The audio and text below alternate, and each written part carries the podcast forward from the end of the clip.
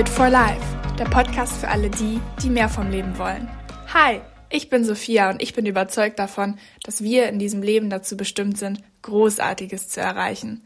Du, ich und jeder andere, der diesem Podcast hier gerade zuhört.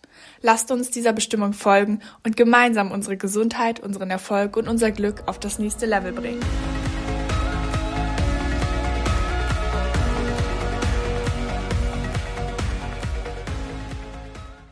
Ausrede, ich habe aber wirklich, wirklich, wirklich keine Zeit für Sport, kommt ihr nach dieser Folge nicht mehr so einfach davon.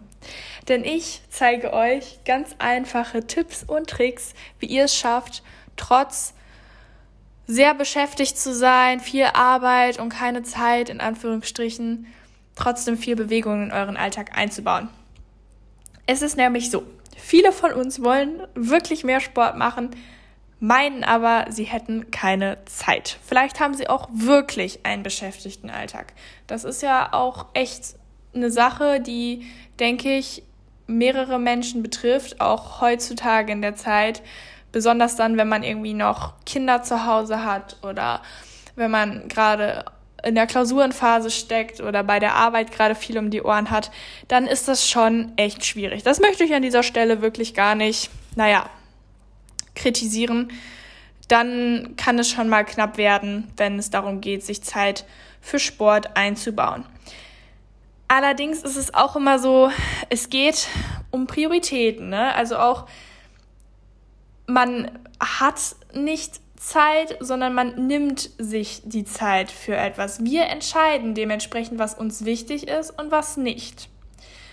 Und wie schon gesagt, es gibt aber dennoch Tage, an denen es einfach schwieriger ist als an anderen und an denen brauchen wir schnelle Lösungen, die uns trotzdem ein wenig ja, in Bewegung bringen können.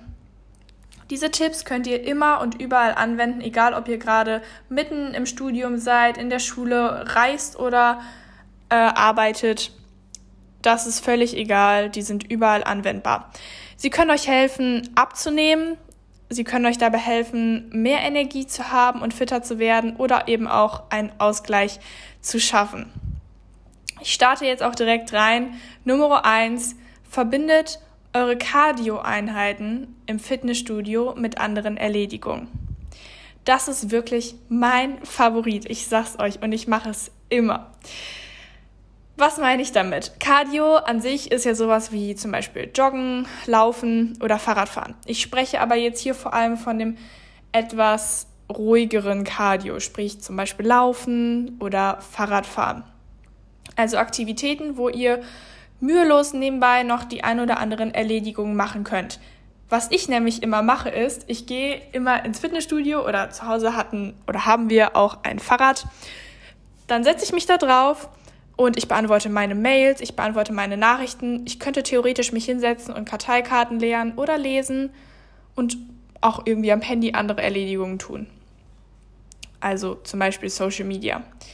Super praktisch, denn nebenbei bewegt ihr euch und ihr hakt gleichzeitig wichtige Aufgaben von eurer To-Do-Liste ab.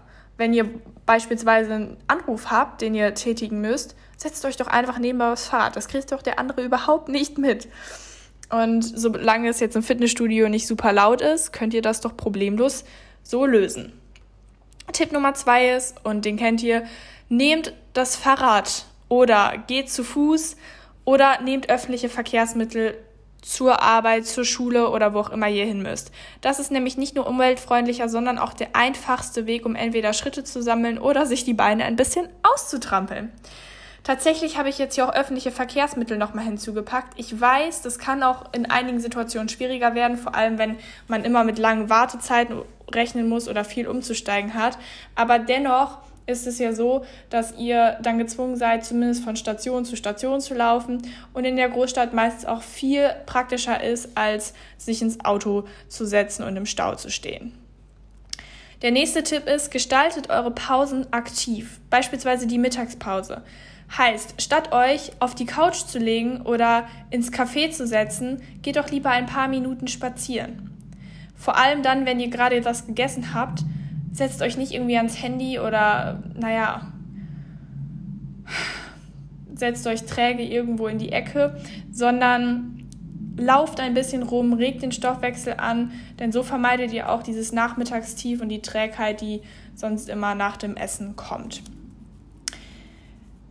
Die nächste große, große ähm, Veränderung, die ihr vornehmen könnt, ist, dass ihr Wartezeiten ausnutzt. Steht ihr zum Beispiel in der Supermarktkasse und die Schlange ist super lang, ihr seht es schon von weitem, dann lasst es doch einfach.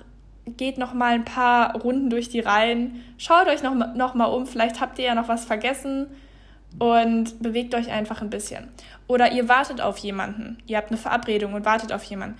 Anstatt blöd rumzustehen und Löcher in die Luft zu schauen, dreht eine Runde einfach ein bisschen im Kreis, meinetwegen. Schaut euch um und genießt dabei die Landschaft. Oder falls ihr zu Hause auf jemanden wartet, verbringt die Zeit mit Stretching.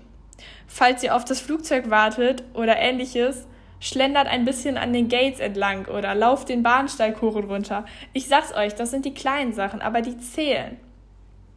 Der nächste Tipp, den ich für euch habe, ist, nehmt die Treppe statt den Aufzug.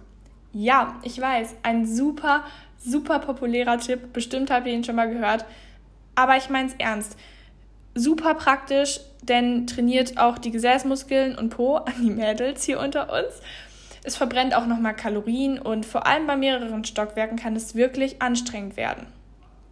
Und mein letzter Tipp für euch, entwickelt einfach mehr gesunde und einfache Routinen.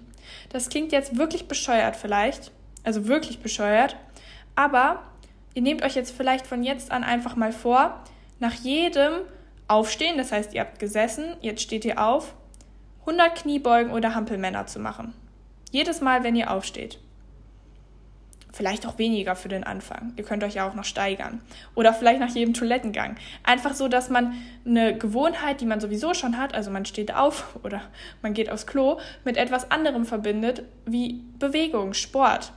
Was nämlich dadurch passiert ist, ihr werdet wacher, ihr habt mehr Energie und ihr müsst nicht mehr so viel darüber nachdenken, weil wenn ihr sowieso wisst, ach so, wenn ich jetzt aufstehe oder wenn ich aufs Klo gehe, mache ich sowieso dann immer 50 Kniebeugen dann ist das halt einfach so eine Routine und es ist gar nicht mehr in Frage, mache ich das jetzt oder mache ich das nicht.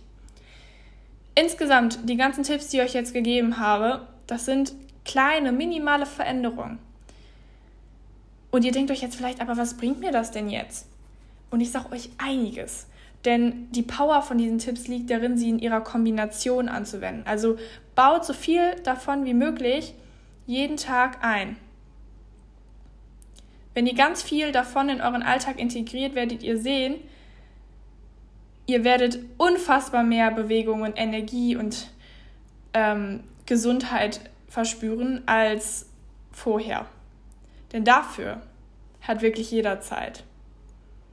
Denn so viel lässt sich miteinander verbinden und eigentlich ist es gar nicht so schwer, wie ihr denkt. Ich hoffe, ich konnte euch mit dieser Folge ein bisschen inspirieren, euch im Alltag mehr zu bewegen. Wenn euch die Folge gefallen hat, schickt sie gerne weiter an Freunde oder Familie, teilt sie in eurer Instagram-Story und markiert den Podcast. Ich würde mich auch sehr über eine Bewertung freuen. Dann werden mehr Menschen auf diesen Podcast aufmerksam.